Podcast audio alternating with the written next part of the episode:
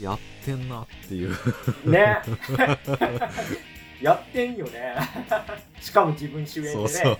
かなりイケイケですよそっち方面では。いやほんまに。キレッキレの。焼き自分のタイムで。どうも慎太郎です。どうもそばです。この番組は映像業界で働く編集マンとアニメ業界に携わる構成作家が映画について話すラジオです。えー番組では皆様からのメッセージを募集しております、えー番組のメールフォームもしくはマシュマロまでお送りください。詳しくは番組の概要欄をご確認くださいということで。あとツイッターですかね。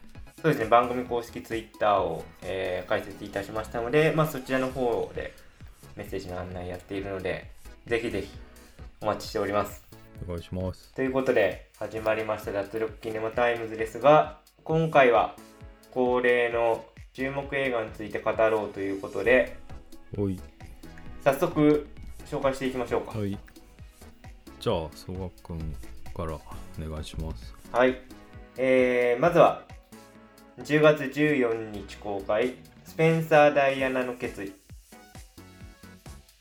1991年ダイアナ妃とチャールズ皇太子の関係はすでに冷めきっていた。クリスマスを祝いにエリザベス女王の指定を訪れる王族たちは噂をよそに取り繕うばかり。息子たちと過ごす以外は息が詰まり精神的に追い詰められていたダイアナ妃はある一大決心をするという内容でございます。はい。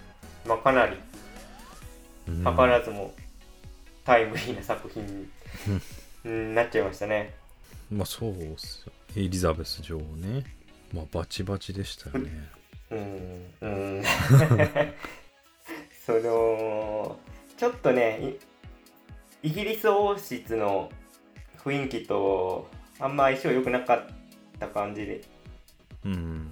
ですよね、うん。まあ、難しいですね。そのダイアナさんって、まあ、チャリティーとかに積極的だったっていう側面がむちゃくちゃクローズアップされがちですけど、まあ、結構金遣いも荒いっていう一面があって、まあ、エリザベス2世はそこがちょっとうん。どうなのというか。うん。ヨーロッパの王室の中でもイギリス王室ってあの質素倹約路線というかうあのんバッキンガム宮殿とか見てもらったら分かりますけど全然豪華絢爛って感じじゃないんですよね。他のヨーロッパの王室と比べるとね。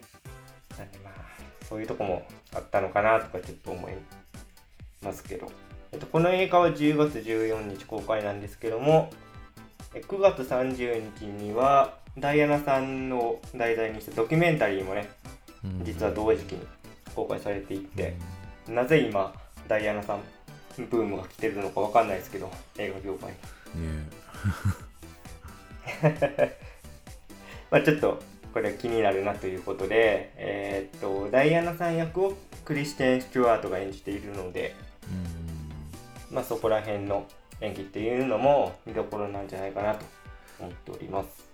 だからその内容的にハウス・オブ・ザ・ドラゴンめっちゃ近しいなっていう、うんうんうんまあ、内容見てないですけどそうですまあ予告編見た感じ慎太郎さんが言う通りまあそういうような内容なのかなと、かなり近しいものを感じますそうですね。ねはい。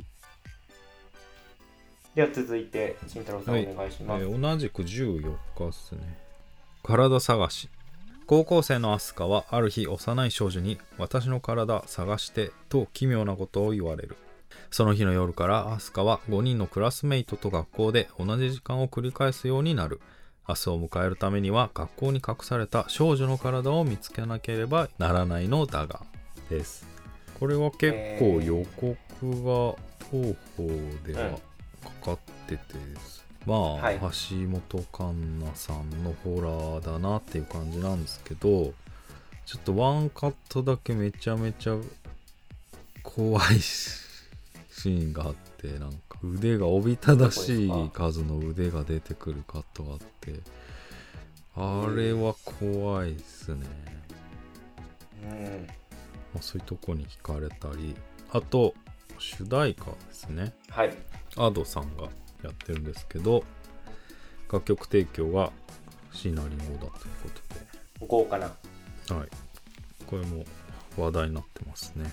まあ親和性高そうですよね、そうですね。曲的には。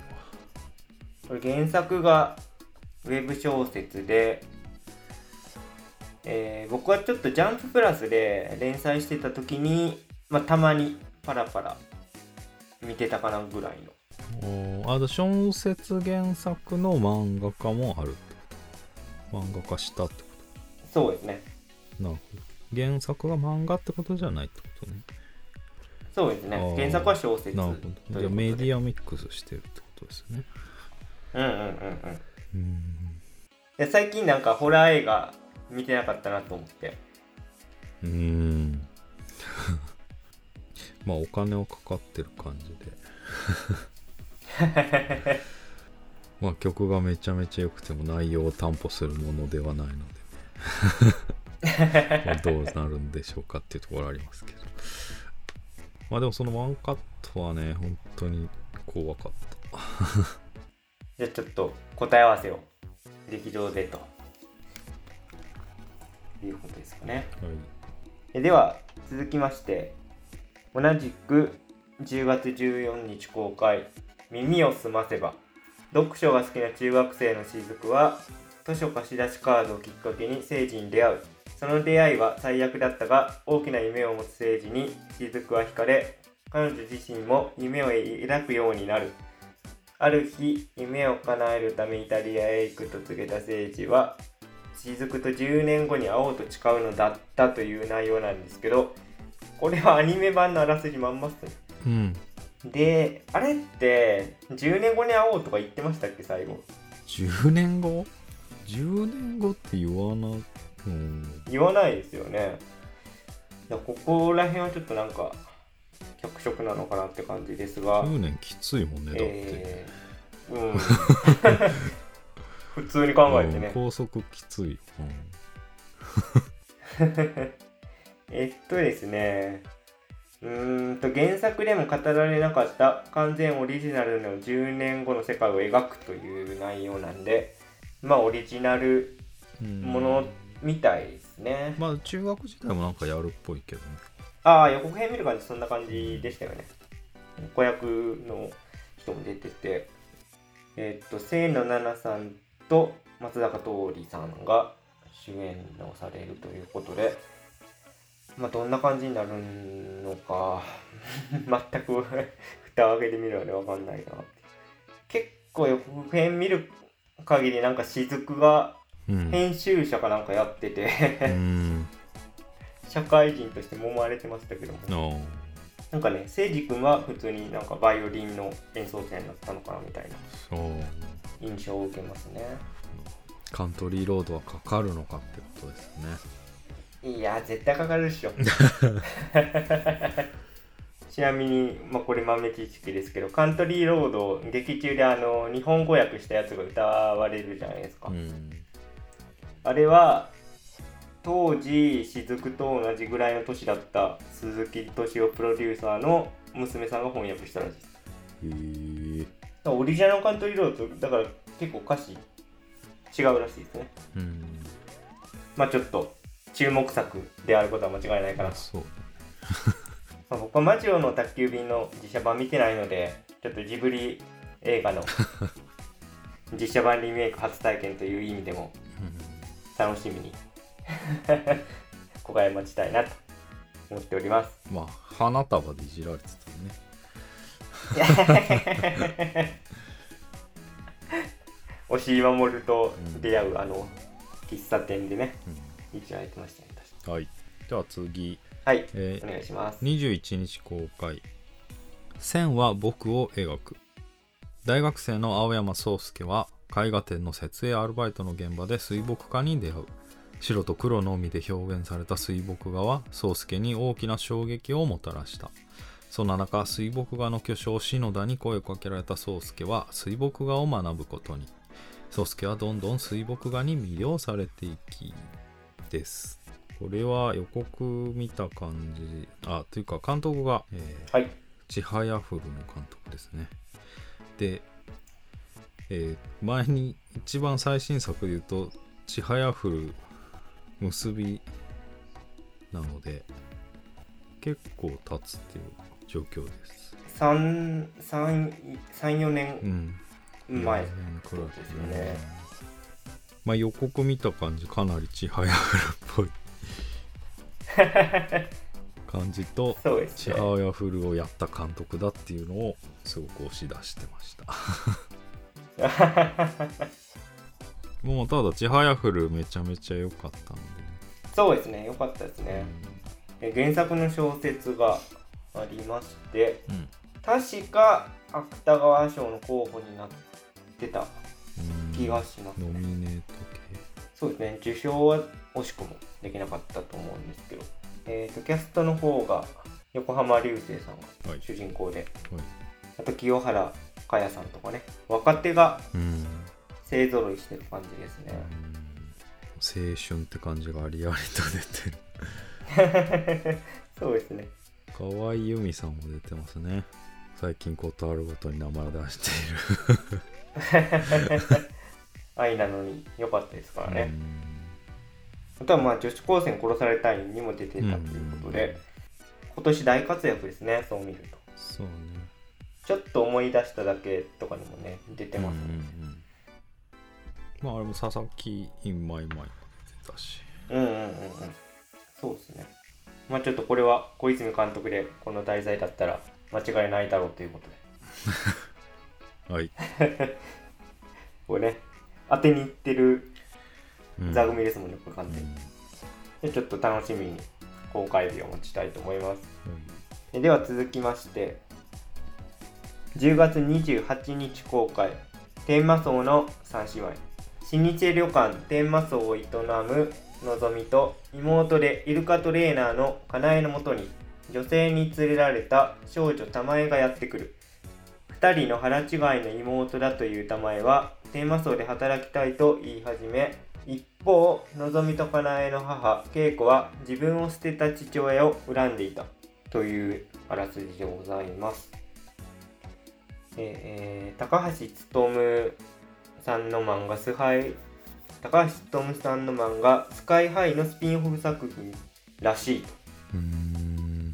で監督は北村隆平さんなんですけども実はスカイハイの実写版でメガホンを北村監督が撮ってるという過去にそういうつながりがあるみたいですね。なるほど北村監督なんかアクションのイメージが強いんでどんな感じになるのかっていうところが気になっているのとあとですね北村監督作品でいうと僕最後に見たのが「ルパン三世」なのでうかなり年月が経ちましたねそれから。まあその間にハリウッドでね「ドアマン」っていうやつも撮っててこれもまあ公開当時ちょっと話題になってましたけど当時僕はスカイハイのドラマ版も見てまして確かテレ朝だったと思うんですけど釈由美子さんが主演で。うん。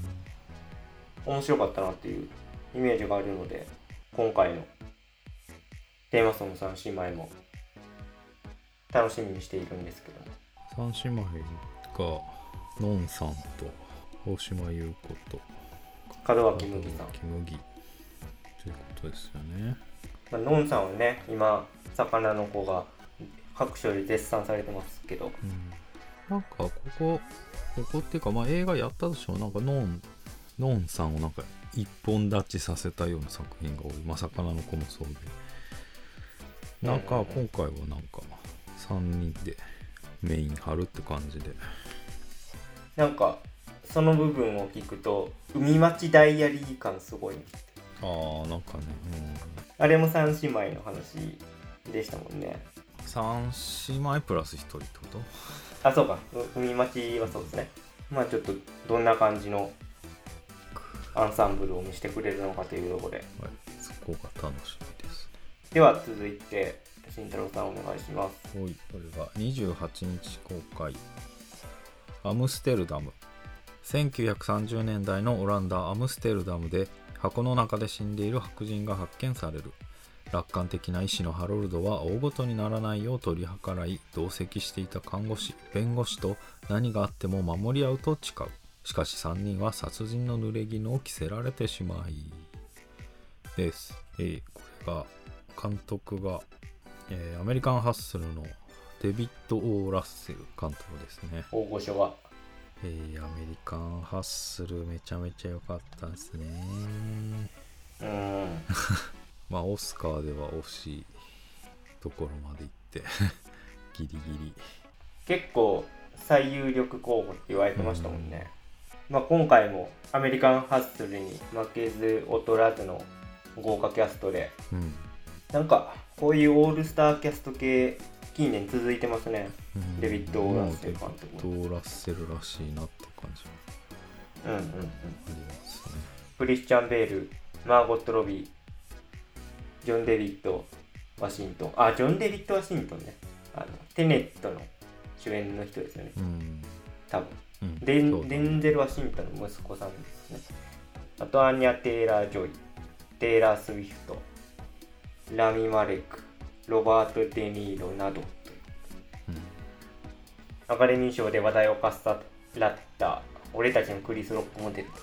クリス・ロックが予告でもすぐ出てきて まあ狙ってんなっていう感じの予告でした まあ、今回もね、実録犯罪者みたいですね。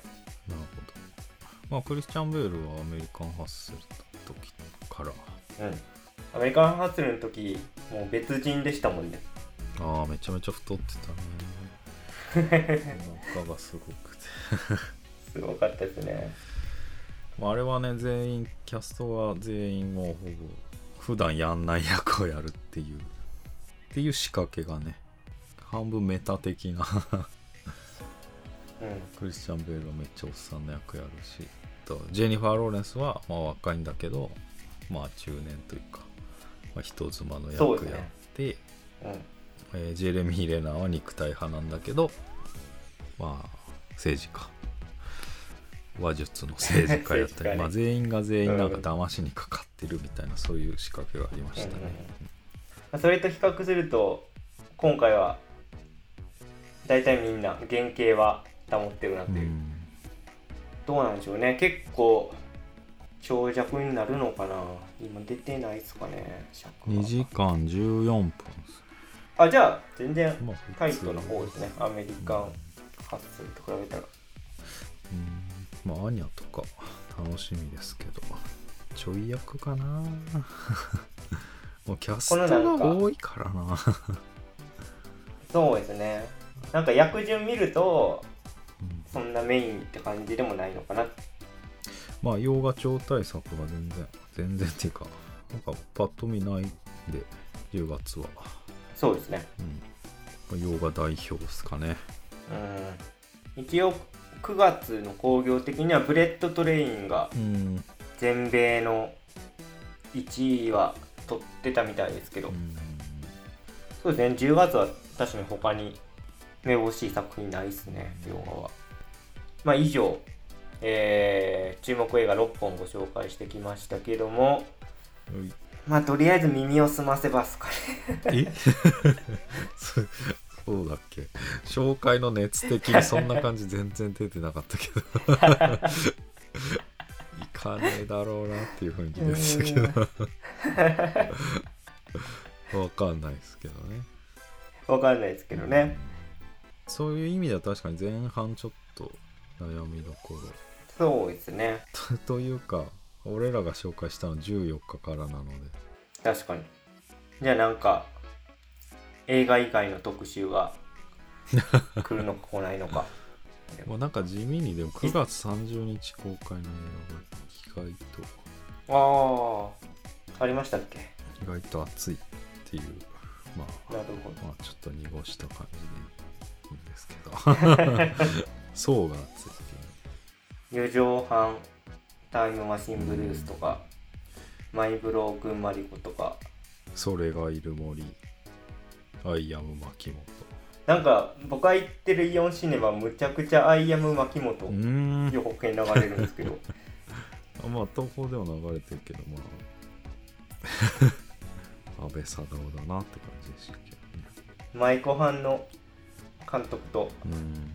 再タッグみたいな感じでね4畳半は確か配信でも見れたはずなんですよね。ああそう。ねこれやっぱ配信系増えてきましたね。毎月なんか12作品。ああまありますよね。あちょっと半分なんか企画ものって感じするけどね。うん4畳半に関しては。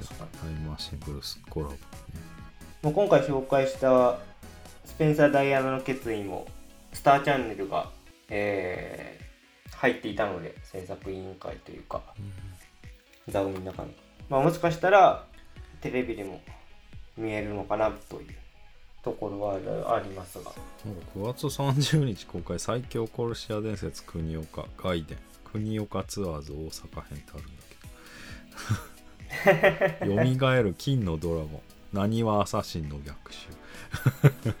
やばーすごいね。なんかアトロクでブレッドトレイン宇多丸さんが評論されててうん。俺が考える最強キャストみたいなのをうん。あの紹介してたんですけどうん。あの2人の兄弟の殺し屋いたじゃないですか。あの2人がうん。ベビー・ワルキューレの2人だったら最高。あとマフィアのボスがうん。ロシア人じゃなくて千葉真一だったらとか。でも僕もアトロック聞く前知らなかったですけどなんか日本人の海外に住んでる日本人の大体の団体の人が、えーホワイトウォッシングに対して結構その意義をうん。そうそうそう。主張されてたみたいで。すねそうなんですよね。なんかちょっと歌丸さんも言ってましたけどこう日本に住んでる僕らとしてはまあ別にいいんじゃないかみたいなうん。意見もあるのかもしれないけどそのアメリカに住んでる日本人の方から見れば自分がとかあるいは自分の子供が母国をまあ思う機会が奪われてしまうみたいなうん。意見もあるんだなということをうん知って勉強になりましたね。俺収録の時それニュースで知ってたんだけどまあちょ水差すかなと思ってやめたんだ ああなるほど。いや僕は全く不勉強であと6聞く前そんなことがあったことすら知らなかったんでまあだからブラピの位置が日本人とかだったらまあね究極究極というかね。一番の理想だよねまあそれで やれたらいいよねっていうのはあるよねうん。まあねそれこそ将来的にはなんか岡田君とかハリウッドに撮ってほしいけどね。僕あのーポッドキャストの中では言うの忘れちゃいましたけど結構あのーヘルドックスはみんなビシッとしてスーツ着てるじゃないですか。うんタイトめのまあ宮城さんとかそれがめっちゃかっこいいんですけど坂口さんとかもね、決まってるんだけど岡田君はすごい体鍛えてるから腕太すぎてうん。ちょっと締まってないっていうかこう脇のところが 筋肉で盛り上がりすぎて一人だけちょっとなんかプロレスラーみたいな上半身になってるっていうのは言及し忘れてたなと思ってちょっと話が脱線してしまいましたけどああでもねそれで言うとなんか機会失いそうだと思う。思いつつ俺もヘルドックスあるんだけど、はい。なんか岡田君がっていうかあのあの人がさ銃指摘したのにさ先輩がスルーしたじゃん。トカレスとかあるね。F うんその持ってるんだったのに、まあ、まあ持っててまあそれスルーした先輩いたけど、うん。まああの先輩のせいでもあるから最悪あの岡田君の先輩はあの岡田君の腕のタトゥーになってるって可能性もあるよね。始末されてる？されてる可能性はあるよね。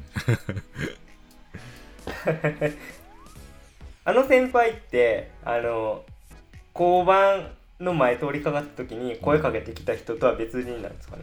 ああでもあの人かあの人じゃないですか。だからまあギリギリうん勘弁しといたるわということで。まあでもあの後な まあ K になってる可能性あるまあしかもあいつのせいでバレるし。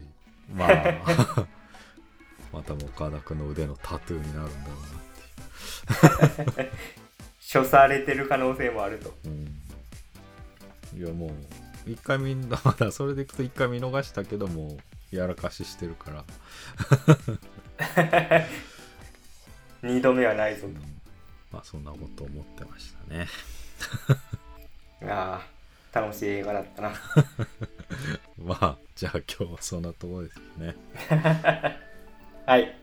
えーじゃあ今日この辺で。以上脱力。キネマタイムズでした。ありがとうございました。ありがとうございました